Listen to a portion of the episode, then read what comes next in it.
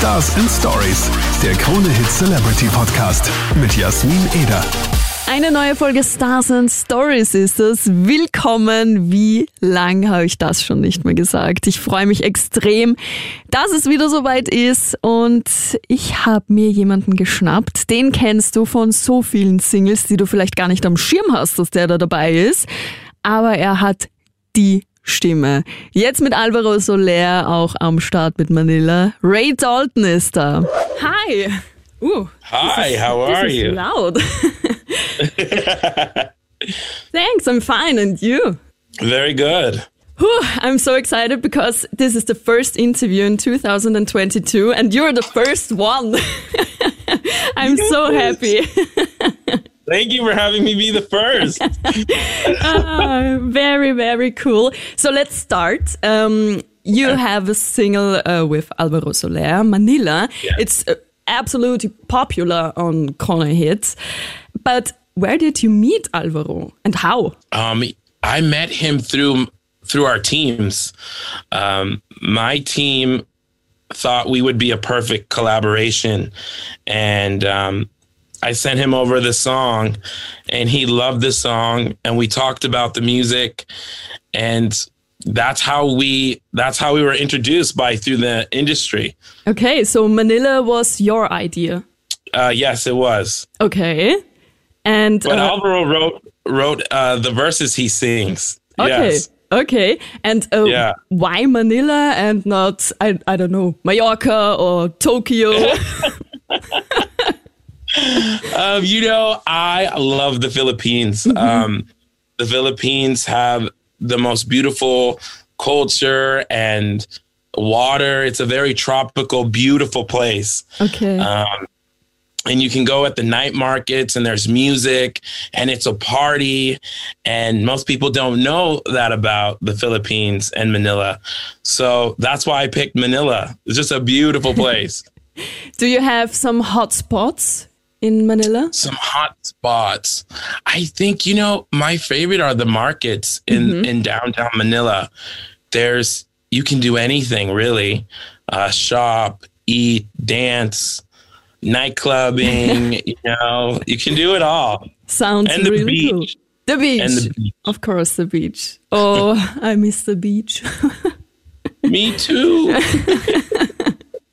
and uh, what's the main message uh, of Manila. It's a happy song, but what's the message? You know, the message of it is why not we stay just a little bit longer mm-hmm. and just, you know, have a good time just a little bit more longer. We always have a time stamp on everything we have to do. And, you know, it's important for us to like live in the moment. It's okay if we're a little late. Maybe we got to call work and be like, hey, I need two more days.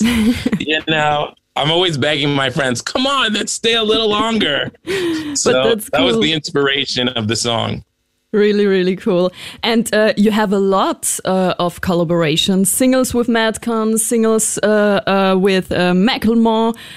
Mm. Now, Alvaro Soler, is there any other collaboration planned in 2022? You know, we're, st- we're still figuring it out. I can't, uh, I don't want to say it and then jinx it, but there definitely are some good ones coming up too.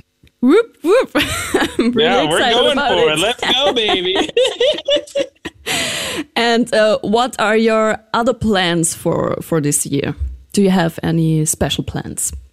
You know, I think with music plans, I want to release a body of music. Mm-hmm those are my big, big plans. Um, my personal plans, I want to do a little more fun traveling and and uh, go somewhere and play with a professional tennis player. Um, I I, from the I tell you a secret. Okay, tell me. My boyfriend is a professional tennis player. Oh my gosh. Can I play so, with him? He's tennis player and uh, coach. So maybe that would be perfect. So give that me a call if you want to play tennis. yes, I would love that. ah, really cool. So I have a quick uh, challenge for you. It's a one word or person challenge. I ask you a question and you have to answer with just one word or name. Okay? Okay. So let's start. Your teen crush. Oh, wow. you have to think about it. Wait, say that one more time. Your teen crush.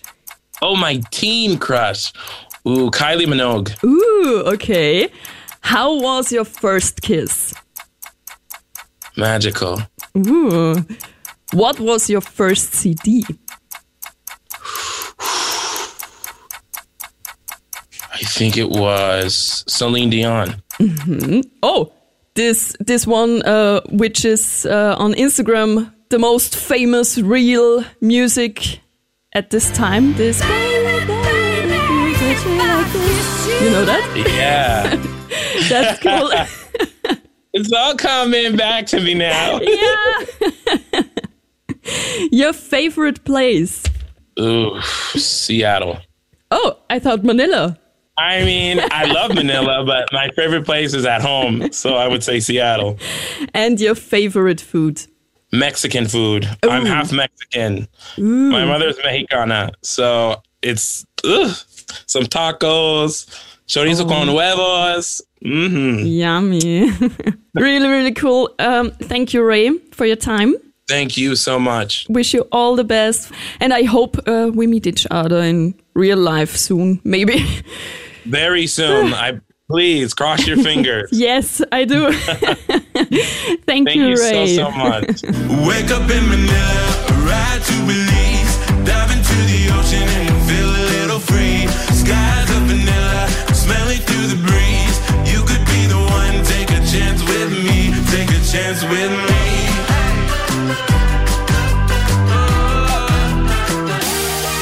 Stars and Stories, der Krone Hit Celebrity Podcast mit Jasmin Eder.